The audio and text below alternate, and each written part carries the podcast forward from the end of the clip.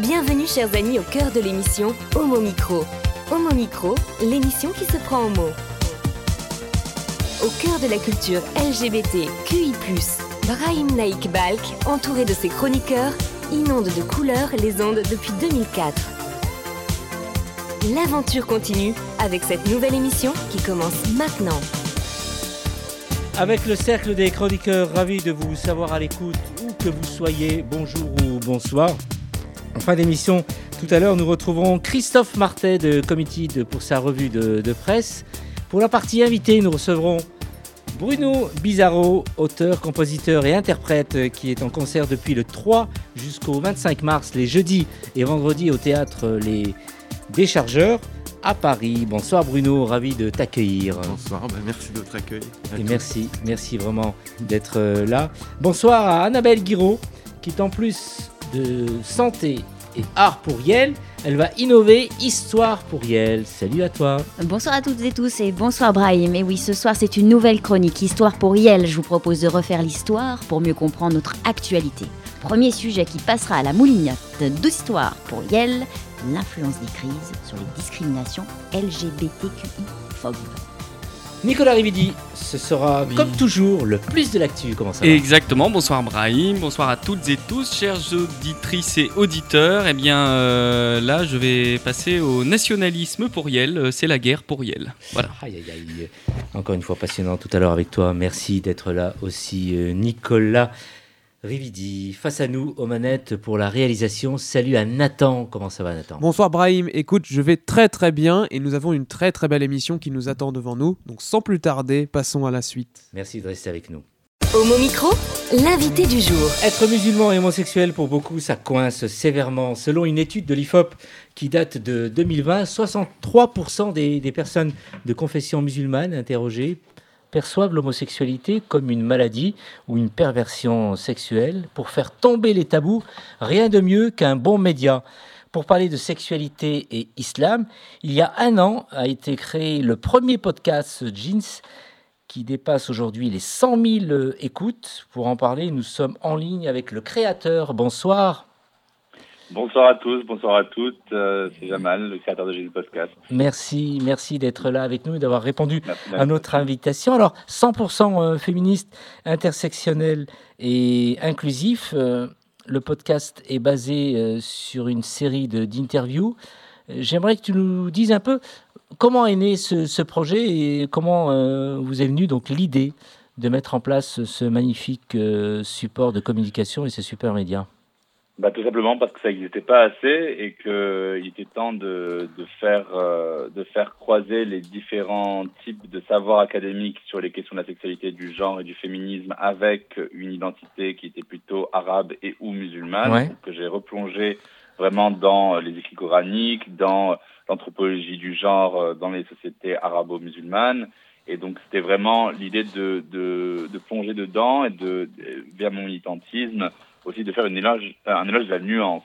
C'était vraiment Ouais. l'idée de faire briller les identités euh, arabo-musulmanes, mais avec une nuance qui n'était pas juste euh, euh, entre l'identité hétérosexuelle et le reste du monde, mais aussi de d'inclure les identités LGBTQIA+, d'inclure les identités qui sont en situation de handicap, d'inclure les identités qui se sont senties racisées, non pas dans les personnes arabes, mais aussi des personnes noires, des personnes turques, des personnes euh, euh, iraniennes qui sont aussi musulmanes, mais qui ne se sentent pas appartenir ce même groupe. Donc c'était vraiment l'idée d'avoir une croisée des chemins entre le genre, la race, l'orientation sexuelle euh, et la religion pour faire une, une révolution en douceur euh, qui, se, qui, qui est calme et qui se clame. Donc euh, qui, qui est vraiment dans cette idée-là euh, de, de, de générer des récits euh, un- qui, sont, qui croisent euh, la- le savoir académique avec les expériences individuelles euh, de manière très documentée avec plusieurs types d'invités, des islamologues, des imams, des imams femmes, des imams gays, des anthropologues, des sociologues, des, des médecins, des écrivains, des essayistes. Voilà. Alors, avant de, que le, le podcast soit lancé donc, et, et soit donc en ligne, ça a dû vous coûter pas mal de travail avant, de recherche. Ça vous a pris combien de temps avant de lancer le podcast? Ben, en fait, pour être très transparent, euh, moi, je suis euh, donc militant à mes heures perdues, euh, féministe et antiraciste. Donc, Ouais. j'ai travaillé longuement sur les questions du genre et de la race. J'ai beaucoup lu, j'ai lu 400 ouvrages sur les questions anthropologiques, sexologiques et psychologiques du monde arabe et ou musulman par rapport à ça. Et donc oui, ça m'a pris une bonne année et demie avant de pouvoir générer assez de savoir pour pouvoir contacter aussi les différentes personnes. Euh, et tout simplement, le, pour moi, l'essentiel la, par rapport à votre première question, l'essentiel c'était vraiment de rencontrer euh, euh, les personnes qui n'ont jamais eu accès à ce genre de savoir ou à ce genre de témoignages et qui se sentent moins seuls. Vraiment, l'idée du départ, c'était créer Jeans pour non seulement faire un éloge de la nuance, parce qu'on on est dans un climat euh, médiatique où euh, tout se confond, il n'y a plus, il y a que des amalgames et il y a des extrémismes euh, qui montent.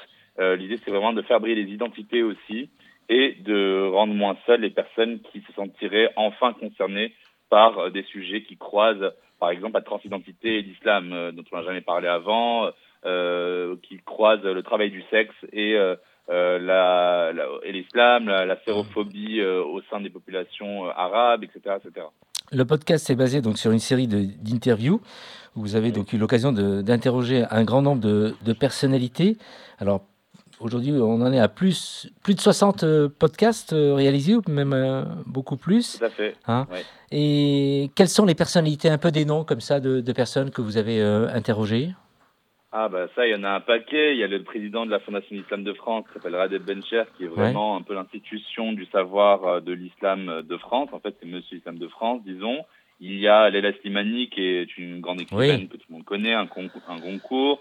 Euh, il y a euh, Françoise Vergès, qui est une grande essayiste euh, féministe, Fatima Das, qui est une jeune autrice. On va avoir des, islam, des féministes, pardon, féministes islamiques comme Asman Lamrabet, Ludovic Mohamed qui est un, un imam gay. donc, on va avoir vraiment des personnalités. June Plat de Jouissance Club, qui est une illustratrice. voilà. on a vraiment des réalisatrices, des illustrateurs. Euh, des essayistes, euh, des anthropologues, voilà. Et donc à chaque fois, et bien sûr Brian Nightball que, j'ai invité aussi dans le podcast Jeans. Oui, euh, il, y a, il y a un an à peu près, je crois. Hein. Ouais. Oui, exactement. Voilà, de toutes les questions de l'identité homosexuelle en banlieue, avec laquelle j'ai croisé aussi le savoir d'une sociologue qui s'appelle Isabelle Claire, qui parle de l'amour et de la sexualité en banlieue, et de Salima Amari, qui est aussi une sociologue qui parle de, de l'identité arabe musulmane et lesbienne en banlieue. Ouais.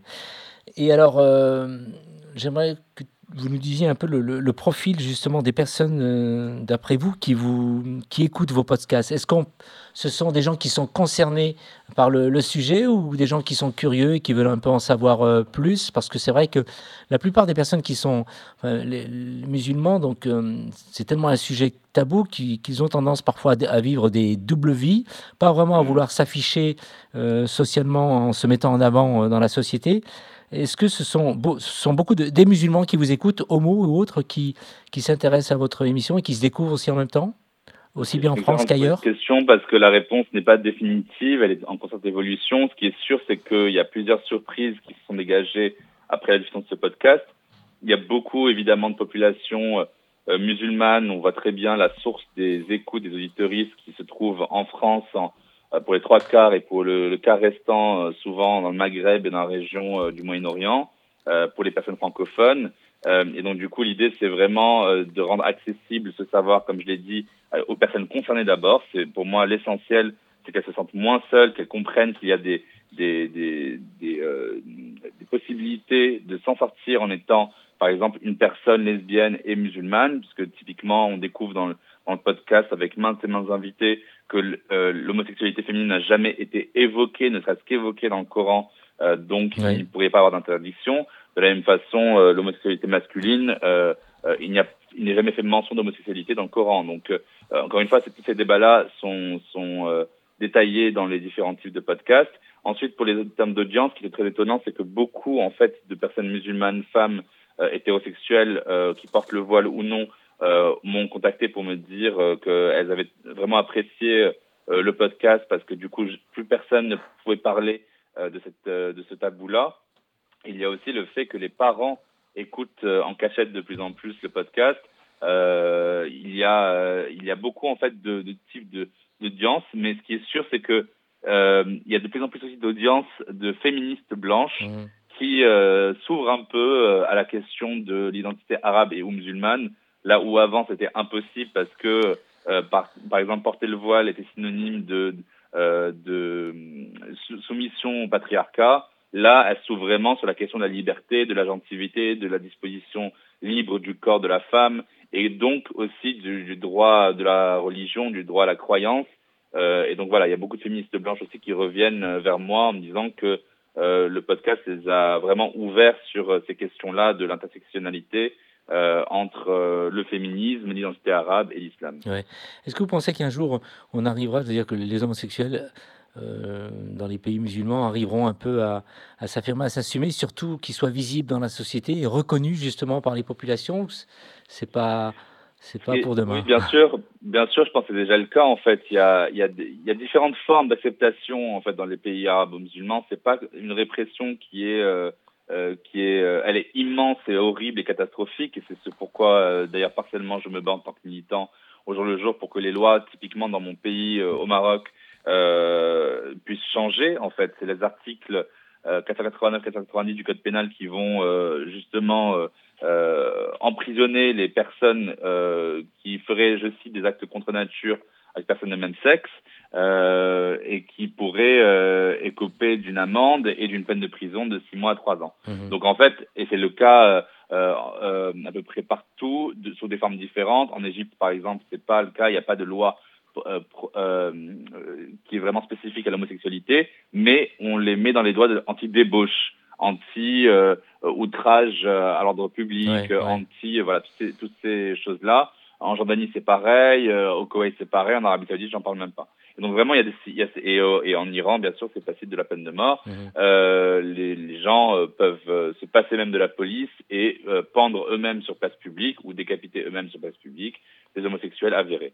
Mais en revanche, il ne faut pas oublier qu'il y a toujours eu des homosexuels partout dans le monde arabe et le monde musulman et qu'ils ont vécu, qu'ils n'ont pas pu ne pas vivre ou réprimer tout le temps. Il y a des homosexuels qui s'affirment, mais qui ne se montrent pas partout. Et en Mhm. fait, c'est vraiment la question de euh, euh, cacher cet homosexuel que je ne saurais voir. Mhm. Tant qu'il fait ça chez lui à la maison, euh, je ferme l'œil. Ouais, donc il y a vraiment cette euh, espèce de, de, de faux semblant, de secret qui se, qui se trame. Moi, je, je crois en un monde et je suis assez optimiste pour me dire que les lois pourraient changer. Je ne sais pas si c'est de mon vivant ou pas, mais pourraient changer de sorte à ce que ces- ces personnes homosexuelles ou ces personnes LGBTQIA+, en général, puissent vivre leur vie Ouais. sans qu'elles se cachent. Beaucoup finissent par euh, quitter ces pays-là parce que c'est pas toujours simple d'être d'être homo et c'est vrai que euh, vivre caché c'est pas toujours euh, facile et ça finit par être un peu envahissant. Mhm, mhm, bien sûr. Ouais. Bien sûr, oui, c'est le principe même. Euh, En fait, euh, le problème, c'est que euh, il n'y a pas beaucoup de monde qui peut se permettre, malheureusement, de d'avoir le choix entre quitter sa patrie euh, et, ou euh, partir à l'étranger, parce qu'il s'agit aussi d'une question de papier, il s'agit d'une question de visa, il s'agit de Mhm. prouver beaucoup. Il y a beaucoup de réfugiés en fait qui euh, viennent nous parler dans les cercles associatifs et les cercles militants euh, qui ont des dossiers qui font 29 pages sur euh, les déroutes qu'ils ont eues, les déboires qu'ils ont eus, le fait qu'on les tabasse dans la rue, le fait qu'ils doivent prendre des photos avec leur cocard, le fait qu'ils doivent prouver leur homosexualité par une photo, le fait, voilà, il y a cette que- question-là que- qu'on n'imagine pas, mais qui est très Ouais. difficile de se dire, euh, bah voilà, toutes ces personnes en Tunisie, par exemple, il y a une superbe association qui s'appelle Shams France Oui. euh, pour euh, les personnes qui sont homosexuelles, euh, LGBTQIA+ en général, qui viennent de, de Tunisie ou des pays du Maghreb en général, et, et qui est facilité euh, par euh, euh, par le président et toute l'association pour que en fait ils puissent construire des dossiers assez euh, assez forts pour pouvoir demander droit d'asile Ouais. ou euh, des visas de réfugiés, etc., etc. Et en fait, c'est très très difficile pour les personnes. C'est pas juste en claquant des doigts que n'importe quel homosexuel pourrait euh, se voir euh, offrir euh, une porte vers euh, l'Europe, par exemple, ou les pays occidentaux où les lois, en tout cas, ne seraient pas aussi répressives, même si, en général, les personnes qui arrivent ici euh, en France ou, ou ailleurs, mais surtout en France, sont euh, naturellement confrontées à une autre, une autre type d'horreur, c'est l'intersection des, des discriminations. C'est qu'en plus d'être homosexuel, euh, sachant que l'homophobie n'existe pas que dans les pays arabo-musulmans, Oui. mais aussi en France, au-delà d'être euh, homosexuels, ils sont aussi arabes et ou musulmans, et donc ils souffrent aussi d'une certaine forme d'islamophobie ou de racisme, en plus de l'homophobie. Donc c'est ça qui est compliqué aussi, c'est que ils se retrouvent dans des euh, dans des box de 10 mètres carrés euh, pendant deux ans en attendant que leur situation se régularise et euh, ils finissent par vivre euh, en précarité extrême. Donc euh, parfois, limite, ils préfèrent vivre cachés dans leur pays où au moins ils ont leurs références. Alors vous en êtes à plus de 60, 60 podcasts. Quel est le rythme un peu de, de vos productions? Là, bah, la saison 1 euh, a pris fin l'année dernière en septembre. J'ai beaucoup, beaucoup travaillé, comme vous l'avez très bien dit, pour que ça puisse vraiment générer beaucoup de savoir en très peu de temps. Donc en neuf mois, ça a été produit. C'est vrai que j'étais à un rythme de 1 à 3 épisodes par semaine, Ouais. euh, qui tombaient tous les jeudis. Tous les jeudis euh, soirs, en général à 18h, il y a le podcast qui sort.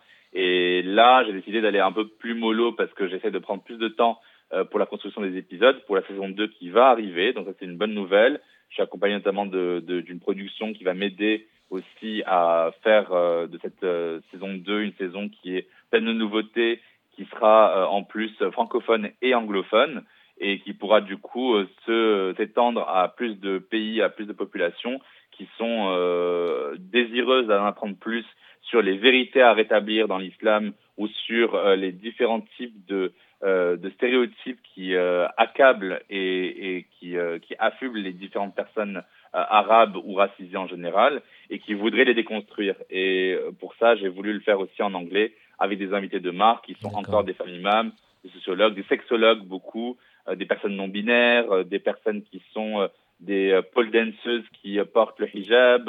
euh, voilà, donc on a vraiment des, des personnalités incroyables aussi, des drag queens euh, euh, du monde arabe qui sont très connues, qui, ont, qui sont des autrices euh, euh, ou des auteurs. euh, voilà, donc il y a vraiment euh, beaucoup de, de choses différentes euh, saison 2 qui vont arriver et euh, où ça va être produit du coup un épisode par toutes les deux semaines plutôt. Bien.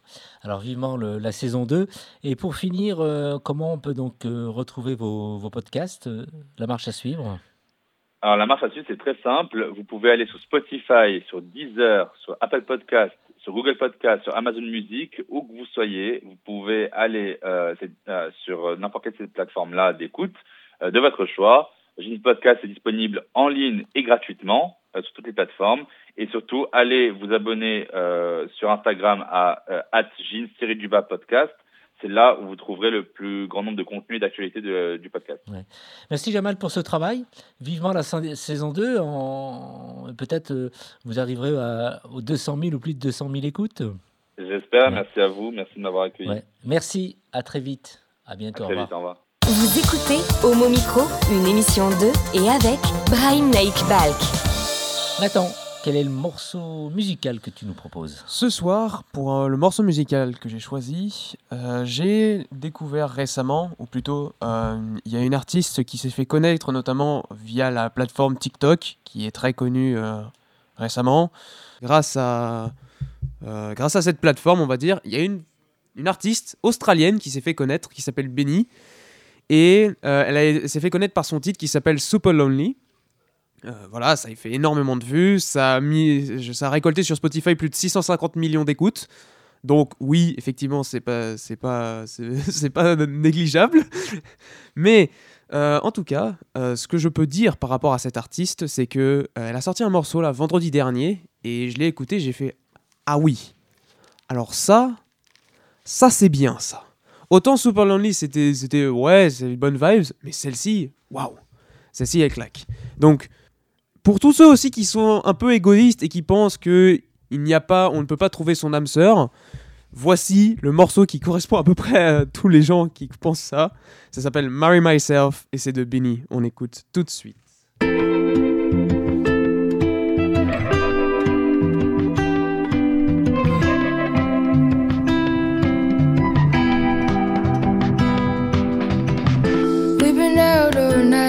First. Yeah, the moon's full lights up the rose path. Turn the music up, rolling couples up. You set this up for us, yeah, this is up for us. Sitting at the rapid tree, a coyote staring at me. Seems like I see it from a movie. Seems like I see it from a movie. I turn around and to my surprise, you're on one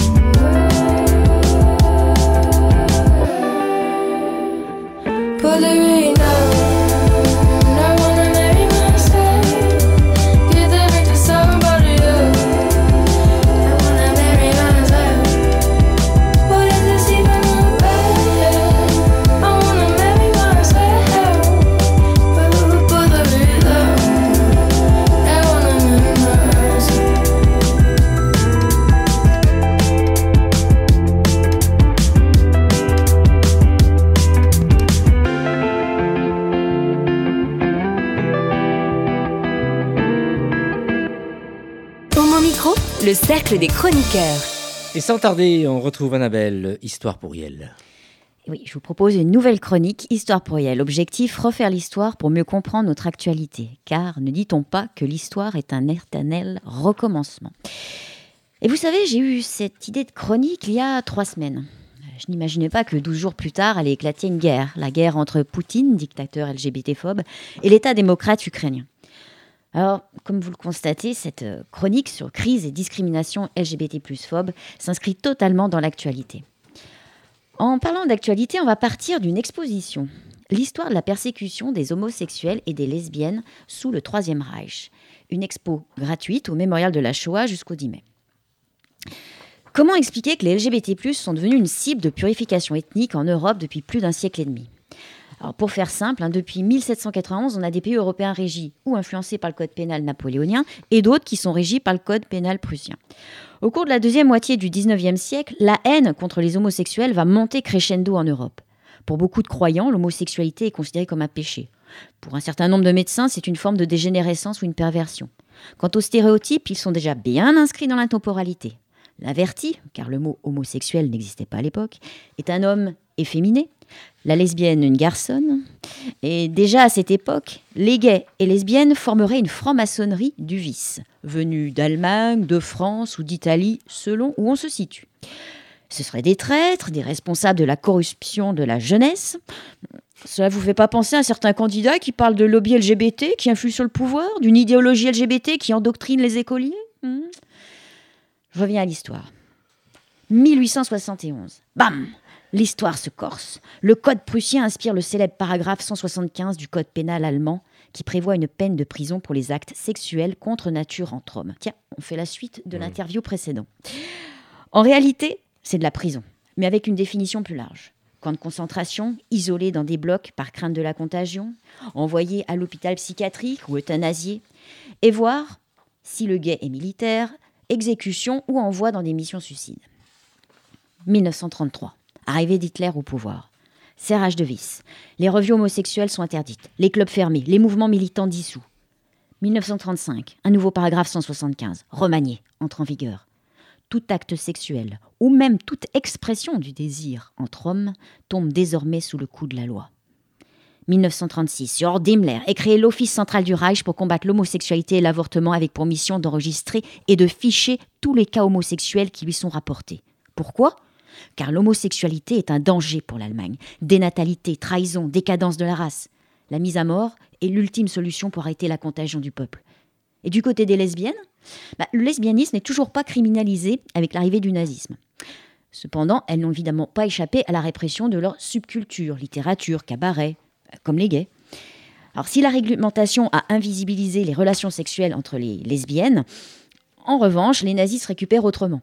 Les lesbiennes sont arrêtées et déportées pour un autre prétexte, juives, politiques, asociales et ou criminelles. Et en France, que se passe-t-il? Eh bien, la situation est plus complexe. On a du côté l'Alsace-Moselle, annexée au Reich, des 40, fichage, expulsion d'homosexuels vers la France de l'intérieur, détention, voire camp de concentration, et à partir de 41, application du paragraphe 175. Et de l'autre côté, vous avez la France de Pétain. Dès 42, le régime de Vichy met en place une loi fixant l'âge de la majorité sexuelle à 21 ans pour les relations entre personnes de même sexe, contre 13 ans pour les relations hétérosexuelles. Autrement dit, à partir de 42, les jeunes gays français sont contraints à servir la patrie, assurer un certain niveau de natalité, mais en revanche, ils sont interdits de vivre et d'aimer comme ils désirent. Au final, toutes ces manœuvres discriminantes en Europe, couvertes par la loi, vont conduire au fichage de 100 000 homosexuels par le régime nazi, 50 000 condamnations, 15 000 envoyés en camp de concentration, où la majorité va mourir. Si la législation de l'homosexualité disparaît progressivement en Europe, fin des années 60 en Allemagne, 82 pour la France, elle est en revanche remplacée par une démarche de psychiatrisation. Toujours d'actualité. Et oui, les fameuses thérapies de conversion interdite en France depuis seulement le 25 janvier 2022. On vient de voir ensemble l'impact d'un régime nazi, d'une politique nationaliste, de la guerre sur des personnes homosexuelles. Mais dès lors que l'on mobilise la peur du peuple, dès lors qu'un État est en crise, c'est le robinet ouvert au tsunami des discriminations. Un, autre exemple que la guerre? Ben, La crise Covid. Les confinements, couvre-feu, développement du télétravail, fermeture des établissements scolaires, baisse des rideaux des lieux culturels et de convivialité. Tout cela a une incidence forte sur les actes LGBTI-phobes. Des chiffres? Bah, Je vous recommande le dernier baromètre 2021 de SOS Homophobie sur l'LGBT-phobie. Une étude réalisée à partir de 1815 témoignages reçus sur la ligne d'écoute, courriel, chat, durant toute l'année 2020. Durant cette première année de crise Covid, il y a eu une part importante de discrimination, sous forme de rejet, ignorance, insultes, menaces. Le harcèlement a explosé, à tel point qu'il atteint un quart des témoignages avec le voisinage comme principal auteur. Les agressions physiques, elles, restent stables, 12% des cas. Une violence qui se répartit majoritairement entre 70% de coups et blessures et 13% de viols et agressions. Spécificité à la crise Covid, c'est que ces agressions physiques sont davantage le fait de personnes proches des victimes. On voit vraiment le fort impact du confinement. Autre fait marquant, l'âge des appelants. La proportion de mineurs contactant SOS homophobie a plus que triplé un mineur sur cinq est victime de transphobie intrafamiliale. Beaucoup expriment des difficultés à vivre leur identité de genre et orientation sexuelle face à une famille oppressante. Une impossibilité de vie sociale et donc une impossibilité à être soi-même. Autre élément frappant de l'étude, les violences lesbophobes dans les lieux publics concernent 68% des lesbiennes en couple. Un chiffre dramatique. Et je vais vous en dire encore davantage. Le baromètre de SOS homophobie, c'est aussi une compilation de témoignages, les plus effroyables les uns que les autres. J'en ai retenu un, mais j'aurais pu en retenir des dizaines. J'ai choisi de vous lire le récit d'un couple de gays, ou bien quand l'homophobie pénètre jusqu'à votre domicile. Maxime et Fabien fument tranquillement par la fenêtre de leur appartement montpelliérain un samedi matin, quand ils sont apostrophés par deux mineurs. Vous êtes pédés? Le couple répond par l'affirmative, ce qui déclenche la rage des deux passants qui les insultent, les menacent et promettent de revenir les cramer. Revenus plus nombreux, les agresseurs bousculent le couple, puis forcent l'entrée dans l'appartement en cassant portes, fenêtres et mobilier. Ce déluge de violence gratuite finit par le vol d'objets de valeur, tandis que le couple n'a d'autre choix que de se réfugier dans la salle de bain, apeuré et choqué. Voilà. Les années passent et trépassent. Les actes LGBT-phobes sont toujours très, très présent en 2022. Chère auditrice, chers auditeurs, soyons conscients que la répression LGBT+, par la torture et le meurtre existe encore et toujours en Europe de l'Est. À l'Ouest, nous avons la chance de pouvoir faire progresser nos droits LGBT+. Les élections présidentielles approchent. Alors le 10 et 24 avril 2022, choisissons le bulletin de vote le plus protecteur pour nos droits, acquis et à conserver, et ceux à venir. Merci pour cette page cette sombre page d'histoire. Et en plus de ça, on est à l'abri de, rien euh, aujourd'hui. Merci Annabelle. Merci. Au mon micro, le cercle des chroniqueurs. Et nous enchaînons maintenant avec le plus de l'actu. Nicolas, ce soir, il est question de nationalisme dans le plus de l'actu et c'est malheureusement un thème euh, très actuel en ce moment. Oui, on ne s'est pas concerté avec Annabelle, hein, mais je m'aperçois qu'on risque de faire des chroniques euh, assez similaire dans, l'état d'esprit et la bonne ambiance. Alors, euh, bah, nationalisme actuel et surtout constant. Alors en 1995, c'est un François Mitterrand crépusculairement optimiste qui, s'adressant au Parlement européen, lançait un vibrant Le nationalisme, c'est la guerre. La formule est restée célèbre. Elle clôt un discours en forme de testament qui rappelle à quel point l'Europe fut si longtemps une terre irriguée par le sang de ses enfants, incapable de partager son abondance. Ravagée par des siècles de violence, nous avons pris l'habitude de danser sur des mines. Longtemps, j'ai eu la naïveté de croire que la guerre comme les loups avait abandonné nos contrées. J'ai grandi dans les années 80, déjà la guerre froide s'étiolait, faisait place à de nouvelles angoisses. 40 années de combat par procuration avaient usé des belligérants qui finirent par ignorer, sans doute dans quel camp ils émargeaient. Les craintes atomiques s'effacèrent. Il était acquis que personne n'oserait finalement appuyer sur le bouton, ni même évoquer la possibilité. Très vite, on s'aperçut même que l'explosion d'une centrale nucléaire ukrainienne générait moins de peur que l'immigration les rayonnements gamma s'arrêtent aux frontières de notre beau pays, pas les Africains. De mensonges en trahison, la politique française et européenne s'est auto-biberonnée au mirage de la paix permanente, rejetant la responsabilité des conflits sur celles qui bougent, qui transpercent les frontières autant que les limites continentales, palissades impuissantes que la nature érige au hasard de ses contraintes propres. En fait de dissuasion nucléaire, ce qui a vraiment changé le monde, ce sont les instances internationales qui ont fait suite à la Seconde Guerre mondiale. Nous sommes devenus un genre de copropriété, avec ses assemblées générales, son conseil syndical, son syndic, ses gardiens, ses emmerdeurs et ses bons payeurs. Ça s'engueule, mais ça s'arrête là. On peut être en rogne contre monsieur et madame Martin et leur fuite d'eau qui nous fait cloquer le plafond. On ne se lance pas pour autant dans la conquête de leurs trois pièces de 60 mètres carrés situées juste au-dessus d'une autre. Il y a des règles et des lois et tout ça, tout ça garantit en fait une forme d'équilibre. Nous ne sommes pas devenus pacifistes, mais la paix coûte beaucoup moins cher que la guerre et si cela n'altère pas le gain, il convient d'être pragmatique. Alors, le tableau est presque idyllique. Alors, où est l'os dans cette machinerie qui semble parfaitement huilée, Nicolas? Je reviens au discours de Mitterrand. Pourquoi parle-t-il de nationalisme?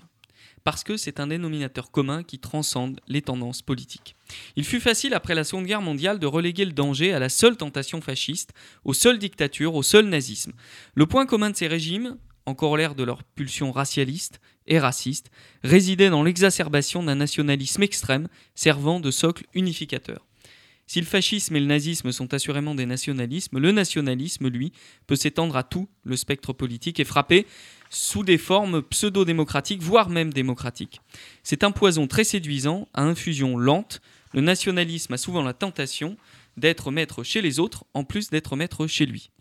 Les nationalistes écossais ou catalans se réclament du libéralisme, par exemple, ils sont pro-LGBT, pro-immigration, pro-Europe surtout. On est loin des nervis d'extrême droite. Les nationalistes bretons, corses ou basques développent une vision assez collectiviste. On est loin de l'ultracapitalisme. Mais il y a aussi, dans la catégorie nationaliste, Orban, euh, qui est le premier ministre polonais, euh, Poutine et son sbire Kadyrov, euh, qui déporte des homosexuels, et puis Erdogan, le pseudo-président turc, qui anime un nationalisme réactionnaire centré sur une culture fantasmée dont il s'érigerait en gardien. Souvent, les LGBT en font d'ailleurs les frais en premier. Dès lors, non, non, j'ai pas, pas, fini. Dès lors que euh, le nationalisme existe, il est indissociable d'une logique suprémaciste, y compris dans la prédominance du droit national sur le droit international. D'ailleurs, c'est pas pour rien qu'il y a des candidats à l'élection présidentielle qui l'ont annoncé depuis quelques mois, cette domination du droit national sur le droit international. Parce que le nationalisme exalte l'idée d'un peuple formant une nation, fondée sur certains éléments culturels au pif, la langue. Il est alors facile de les invoquer pour revendiquer l'extension de la nation au prétexte de protéger des populations en dehors de ses frontières. Un nationaliste qui vous dit qu'il veut rester chez lui vous ment, et c'est là que les emmerdes commencent et que la meilleure assemblée générale de copropriété est impuissante. C'est à ce quoi donc on assiste actuellement, Nicolas?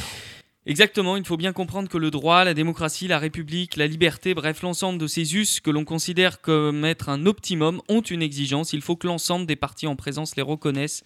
Est-ce que vous parlez souvent au minéral avec des fabricants de soda? Non. Les peuples ne, se font jamais la guerre. À vrai dire, les peuples s'en cognent de la guerre. Il n'existe pas d'exemple historique de peuple qui soudain se lève comme une seule personne pour aller refaire la gueule du peuple d'en face. Les guerres sont organisées par des chefs. Elles sont pensées, développées, souhaitées, mises en œuvre et financées par une infime fraction des peuples. Ceux-ci sont entraînés à grand renfort de propagande. Attention, il ne s'agit pas ici de dédouaner les peuples des actions de leurs dirigeants, mais tout de même, en 1945, construire une paix durable avec les nazis ou les fascistes semblait hautement improbable. Une paix durable avec les Allemands ou les Italiens déjà beaucoup plus crédible. Les dirigeants font la guerre, les peuples construisent la paix, mais à quel prix? Depuis 20 ans, l'Europe, l'ONU et d'autres instances laissent prospérer des nationalistes en leur sein. Au nom de la défense d'un équilibre ténu, nous tolérons facilement le nationalisme. Nous le tolérons comme ceux qui, en 1936, ont cru rentrer de Berlin avec la paix ils avaient juste signé trois ans de tranquillité pour le Reich qui a pu peaufiner ses plans de conquête. D'abord dans des zones germanophones, la langue, en territoire étranger, puis partout, et sans aucune limite. L'Allemagne était à l'époque un pays frappé de lourdes sanctions économiques. Manque de peau, le nationalisme a infusé, la rudesse des sanctions a fédéré le désespoir et accumulé des cendres sur des cendres plus anciennes. En entre 1933 et 1939, combien d'alertes sont restées sans réponse? Combien de territoires remilitarisés, annexés ou conquis sous le regard passif de jeunes démocraties européennes, incapables d'envisager que le nationalisme échappe à la diplomatie Grave erreur. Si la diplomatie comprend aussi l'intérêt de l'autre, le nationalisme, c'est la négation de l'autre. Et le plus de l'actu, Nicolas? Vous l'avez sans doute deviné, comment ne pas tracer un parallèle tant dans le fond que dans la forme avec les exaltations nationalistes de Poutine? Comment ne pas voir là le ressac de l'histoire ramener à nos pieds l'écume nauséabonde qui fut déjà jetée sur les pieds de nos aïeux? C'est donc à nouveau l'aventure individuelle d'un petit homme frustré, agitant désormais ses bombes nucléaires comme une prolongation de son micro-pénis, qui entraîne le monde vers les abîmes. Dès qu'un nationaliste émerge quelque part, il constitue immédiatement une menace pour tous les autres pays. En Tchétchénie, en Géorgie, il y a presque 20 ans déjà, les prémices, les arguments, les outils étaient là. Le nationalisme ronflant de Poutine se reflétait dans ses yeux fades. Quand il a commencé à violenter les opposants politiques, les journalistes, les personnes LGBT et d'autres minorités, quel relais étatique avons-nous trouvé pour aider nos camarades? Aucun. Le silence pour seule réponse. Aujourd'hui, les Ukrainiens payent le prix de notre silence et de notre incapacité chronique à barrer par tous les moyens la route des nationalistes. Tous les moyens. Nous en paierons sans doute aussi le prix demain. Les négociations de Macron servent de temporisation à Poutine. Il est désormais inarrêtable. Il y a pourtant, au fond du marasme, deux raisons fortes d'espérer. D'abord, il est notoriété publique que les soldats russes n'ont rien à bouffer, et ce depuis des années. La guerre le ventre vide, c'est pas top. La deuxième, c'est que le peuple russe est en train de se lever contre la guerre, qu'il sait le prix de son insurrection, mais qu'il se lève pour faire écho à nos génuflexions passées et actuelles. Le peuple français est un ami du peuple russe autant que du peuple ukrainien. Nous avons en revanche un ennemi commun, le nationalisme, et le nationalisme, c'est la guerre. Très bonne conclusion. Merci, merci pour cette chronique, euh, Nicolas. Homo Micro, l'invité du jour. Nous recevons, comme je disais tout à l'heure en début d'émission, pour adoucir un peu les, mœurs, euh, l'émission de ce soir très intéressante avec euh, de très fortes chroniques. Annabelle et Nicolas avant notre premier invité, Bruno Bizarro, auteur, compositeur et interprète, donc en concert, je le disais tout à l'heure, depuis le 3 mars jusqu'au 25, les jeudis et vendredis au théâtre Les Déchargeurs euh, à Paris. Et ton concert, euh, c'est Chanson pour Yel, qui a pour titre Chanson pour Yel, et j'aimerais qu'on démarre justement avec cette Will. chanson. Will, pardon. Oui, Yel, oui. c'est joli aussi. Will. C'est joli. Pardon. tu démarres par cette chanson en direct avec ta guitare.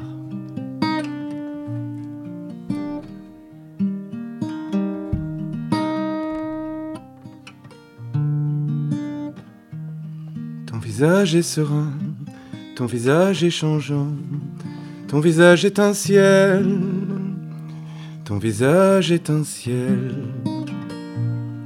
comme la pierre du sultan, sur la route Damas, sur une route désœuvrée. J'ai passé des nuits blanches à cheminer vers, à cheminer vers. Sur la route Damas, j'ai croisé ton visage, passé les jours passés, à cheminer vers, à cheminer blanc. Une lune crache du sang, elle se tait finalement. L'on s'était habitué à la regarder claire, à la regarder pleine. On s'accroche au croissant on s'arrête au croisement, à se regarder faire, même dans l'obscurité, quand vient l'obscurité.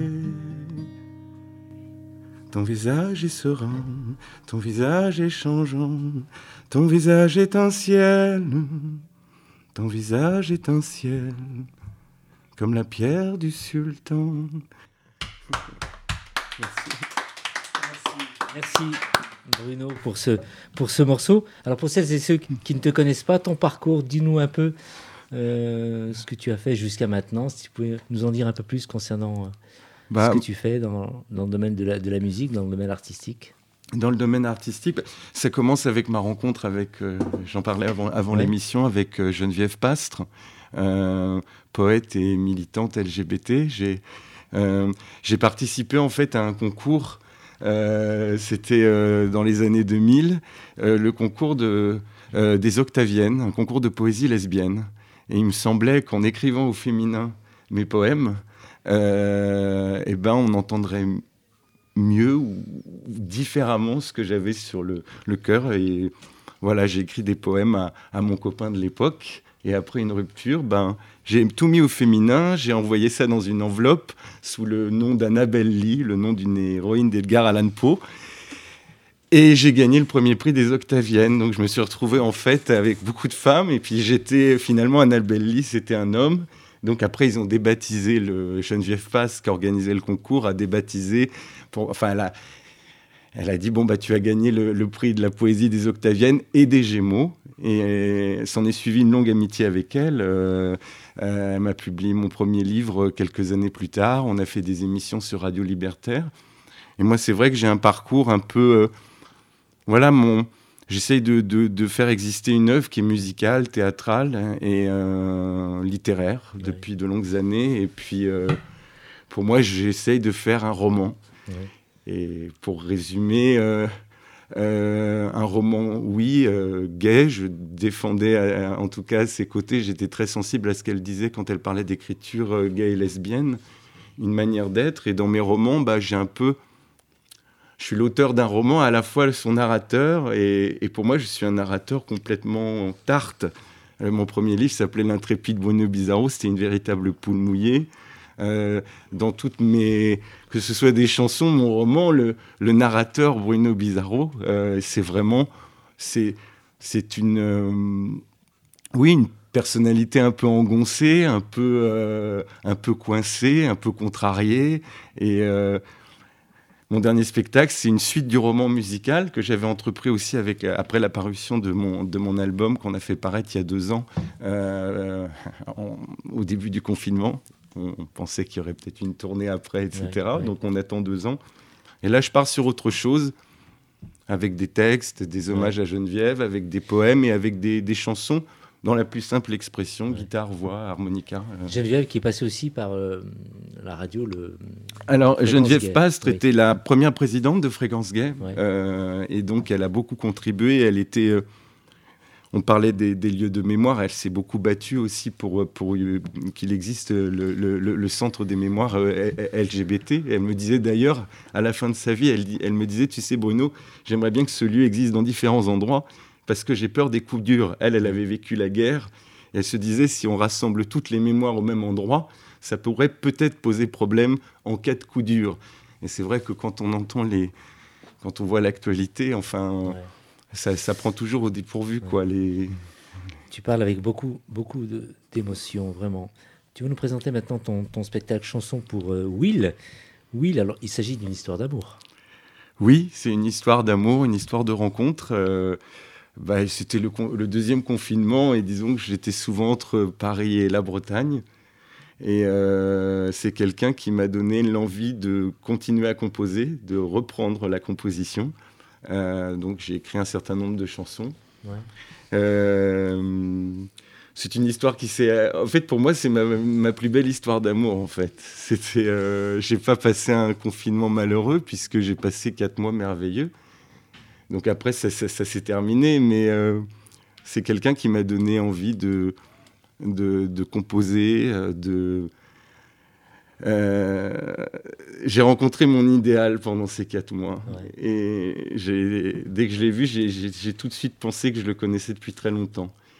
Ça a duré quatre mois Ouais, c'était quelqu'un de très rebelle, libertaire. C'était, il faisait des choses magnifiques. Il était ouvrier, menuisier, euh, donc il faisait des pièces de, bois absolument fantastiques. Euh, il, se lançait aussi dans, dans les paysages, donc des, paysages magnifiques. Puis il y avait toute une communauté. C'était en Bretagne. Il y avait un côté très zadiste que j'aimais beaucoup. Et c'est là que je me suis mis pendant quatre mois aussi à cultiver des, me voir cultiver des des, ouais, bon, bref, des fraises, des framboises. Non, mais quatre mois merveilleux. Et, voilà, et je suis parti, je lui ai dit, bah, je ferai un album. mon troisième album, j'étais en train de le commencer. Et j'ai bien l'intention de le terminer. Et là, je présente euh, quelques chansons nouvelles aussi, pas simplement du 10, des chansons plus anciennes. Et puis, euh, Chanson pour Will, c'est c'est l'ouverture du spectacle. Ce qui est fou, c'est que c'est fini entre vous, mais tu en parles avec le, le sourire, plein d'émotions. Et, oui, de la, de la, rencontre, euh, je, je sais même pas, j'espère qu'il est, voilà, peut-être qu'il m'entend, s'il m'entend, j'espère qu'il est simplement heureux. Et euh, là où il en est, et euh, je n'ai pas de... pour moi, de toute façon, me, je, suis très heureux aussi d'avoir des ruptures amoureuses. Je, je, suis fier d'être. Euh, euh, voilà, j'ai peut-être mis du temps à accepter ma sexualité et du coup. content d'avoir des histoires d'amour pleines et puis même quand ça se termine après je j'ai pas une manière de Enfin voilà, je sais pas si. Sur scène, Sur scène, quand tu, donc tu fais participer aussi un peu les gens qui viennent te voir sur scène. Dis-nous un peu comment ça se passe. Donc tu es avec ta guitare, ton harmonica aussi. Euh, je suis très, euh, euh, je sais pas. Je, je, je me. En fait, c'est très très beau les déchargeurs. la, la, salle bohème, elle est toute en pierre et elle me rappelle justement, il avait une grande cheminée en pierre. Donc je suis vraiment dans ma, en tout cas la première partie, je suis vraiment en dialogue avec moi. Et je me dis que par accident, peut-être que ça peut toucher les autres. Donc la première partie est assez... Euh, voilà, je, je, je, suis dans un récit, dans un roman qui va s'ouvrir un peu après, mhm. euh, où, où, le dialogue va s'installer plutôt en deuxième partie de spectacle avec des chansons que j'ai chantées par le passé, un peu plus peut-être réalistes, un peu plus euh, faire vivre une sorte de taverne. Et puis je termine le spectacle par ce qu'on a fait jeudi, les, les, gens se sont mis à chanter. J'ai fini sur du Dylan, euh, euh, Blowing in the Wind, donc les gens chantent à la fin, oui, euh, parce qu'on pense beaucoup à, l'actualité. Et le spectacle dure combien de temps? Une, 1h15. Une heure oui, oui, voilà, 1h15. En fait, il y, y, a un autre concert. En fait, c'est le jeudi et vendredi, c'est les soirées-concerts au déchargeur dans la salle Bohème. Donc, il y a. voilà, moi, j'ouvre sur de la folk. Et la deuxième partie, c'est un programme avec une une chanteuse qui est plutôt dans le trip-hop, euh, dans, quelque chose avec beaucoup plus de machines aussi, euh, voilà, le jeudi et vendredi soir. Donc euh, c'est jusqu'au 25 Jusqu'au 25, mars, tous les jeudis et vendredis. Et là, donc, tu es venu avec un morceau que nous allons écouter. Il s'agit de Premier amour que je chante aussi. Alors là, c'est une version un peu plus pop. C'est la version du disque que je chante aussi au concert. Premier amour. Bah, c'est sur mon euh, c'est deux êtres qui s'aiment et il y a une mouche qui vole. Voilà, il y a toujours une mouche euh, voilà, qui vole dans des moments un peu romantiques. Il y a une mouche et je sais pas comment. Euh, et ça s'appelle Premier Amour. Nous allons donc écouter ce, ce morceau, Premier Amour de Bruno Bizarro.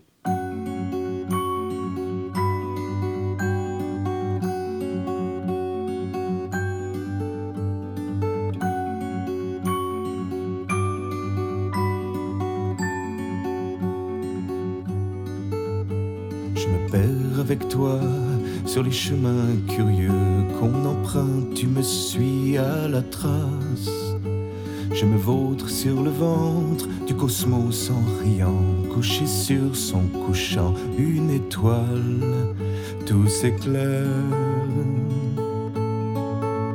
Qui se trouve avec toi sur les routes bienheureux, dis-le-moi qui découvre le feu à la place du cœur, à la place du ciel, sur les chemins furieux qui opèrent, bien heureux. Je me perds avec toi sur les routes tout à fait égarées, me réchauffe une polaire. À la place du nez, au milieu d'un visage, une mouche se mouche, toi et moi et son flair. Et perdu pour perdu sur les routes, mon ami se découvre à ma place. Sur les sentiers battus, sur les sentiers qu'il bat, une mouche le tue en plein ciel, tout est clair.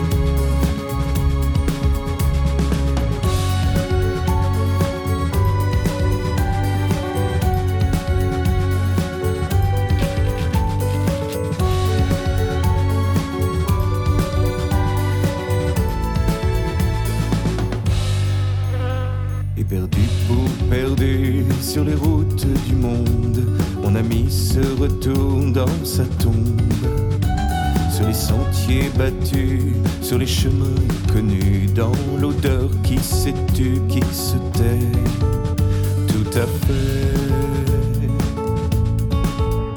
Au revoir mon ami, nos chemins se séparent. Au revoir, qui es-tu Je ne sais pas. Et vautré sur mon ventre, ton visage au couchant, ton visage au levant, nul ne sait tout à fait. Au revoir, mon ami, nos chemins se séparent. Au revoir, reste ici à ta place. Qu'à tomber dans mes bras, ton visage au néant, ton visage au riant, nul ne sait. En effet, perdu, faux perdu sur les routes, mon ami s'en retourne à sa place. Sur les sentiers battus, sur les sentiers qu'il bat, l'éternel éternue et le ciel est si clair. Perdu, perdu sur les routes, mon ami s'en retourne dans sa tombe. Sur les sentiers battus, sur les chemins connus, dans le jour qui s'est tu, qui se tait, tout à fait.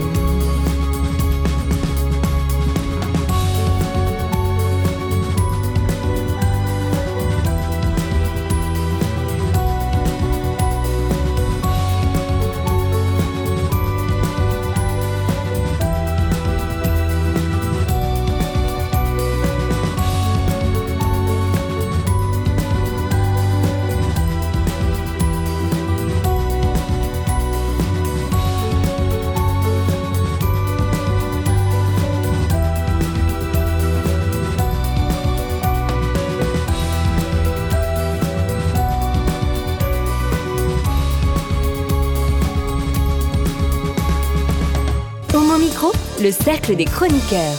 LGBTQI+, euh, Committee avec Christophe Martet qui est en ligne avec nous. Bonsoir Christophe.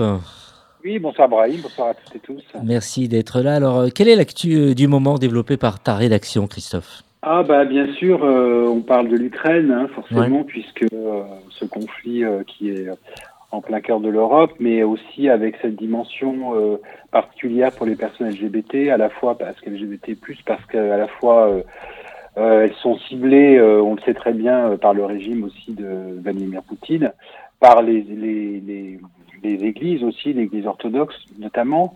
Et puis on parle dans un article que Tiffen a, rédigé aujourd'hui aussi de cette, cette info de, de- des confrères de Vice, ce magazine américain qui expliquait que les personnes trans qui n'ont pas pu faire mettre à jour leur papier d'identité, faire leur changement d'état civil, bah, se retrouvent parfois dans une situation euh, très compliquée, notamment à la frontière, puisque euh, des femmes trans euh, avec des papiers d'identité au masculin ne peuvent pas franchir la frontière, donc ça devient très compliqué. Et puis on voit que au sein même de, l'Ukraine, les associations hein, LGBT, LGBT+, se mobilisent. Je pense à Kiev Pride Insight, sont deux associations qui ont qui collectent des fonds, qui Ouais. essayent aussi de se battre pour euh, des hébergements pour les personnes euh, LGBT. Ça, C'est important. Autre chose, Christophe?